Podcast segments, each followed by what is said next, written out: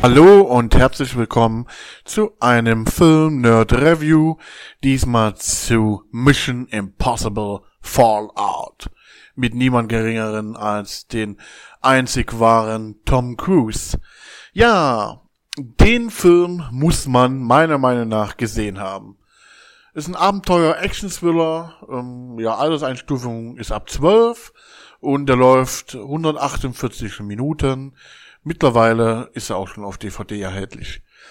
Ähm, ja, wer spielt da mit? Logischerweise, wie gerade angekündigt, Tom Cruise, Henry Cavill, Vic Rames, Simon Peck, ähm, Alec Baldwin, den darf man natürlich nicht vergessen, Rebecca Ferguson und so weiter und so fort. Ich finde, dieser äh, Teil ist besser wie der letzte. Und da macht einfach Spaß. Es äh, geht im Prinzip weiter. Ähm, in dem letzten Teil hat ja ähm, Tom Cruise ähm, die Atombombe verloren oder die Mini-Atombomben. Ähm, und das äh, kann Ethan Hunt natürlich nicht auf sich sitzen lassen und versucht die äh, wiederzubekommen, was so ein wenig am Anfang zumindest schief geht. Aber auch hier ist natürlich meine Prämisse, euch nicht allzu sehr zu spoilern. Wichtig ist an dem Film geile Action, gute Story, ein, finde ich, hervorragender äh, Tom Cruise, ähm, der wahnsinnig gut mit seinen alten Compadres äh, zusammenpasst und die alles unternehmen, um die Welt mal wieder zu retten. Ähm, die Stunts sind hervorragend. Ein Spoiler muss ich auf jeden Fall machen, weil ähm, das äh, dürft ihr nämlich äh, nicht übersehen. Ganz oder relativ am Anfang des Films ähm, zeigt so eine Wall im Prinzip die meistgesuchten ja Verbrecher, die es so gibt. Und ein Bild taucht ganz am Anfang auf und das ist Stephen Gätchen. Ja, genau, der Stephen Gätchen vom ZDF, äh, der immer die, äh, mittlerweile die Kinopräsentation macht für einen neuen Kinofilm. Ähm, und zwar äh, habe ich erst, erst gedacht, es war ein ähm, ähm, Fake. Denn damals habe ich ein Video gesehen, wo der den Film auch vorgestellt hat, der Tom Cruise, bei Stephen Gätchen und ihm halt gesagt hat, dass er ihn damit eingebaut hat, weil die wohl scheinbar äh, eine leicht freundschaftliche Bindung haben.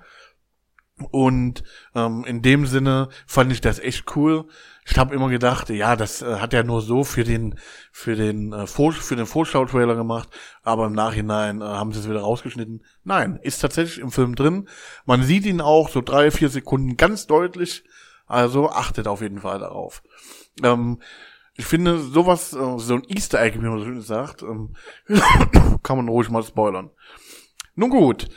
Ähm, wie ihr hört, bin ich ein wenig erkältet. Das äh, möget ihr bitte entschuldigen. Ähm, naja, so ist das Leben. Ähm, ja, äh, was soll man sonst noch zu dem Film sagen, außer dass man ihn gesehen haben muss?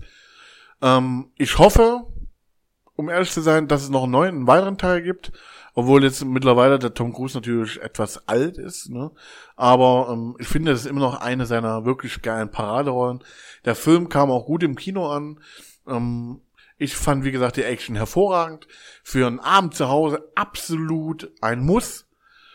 Und ansonsten kann ich nur sagen, von mir gibt es für diesen Film tatsächlich fünf Sterne, weil ich ihn hervorragend fand.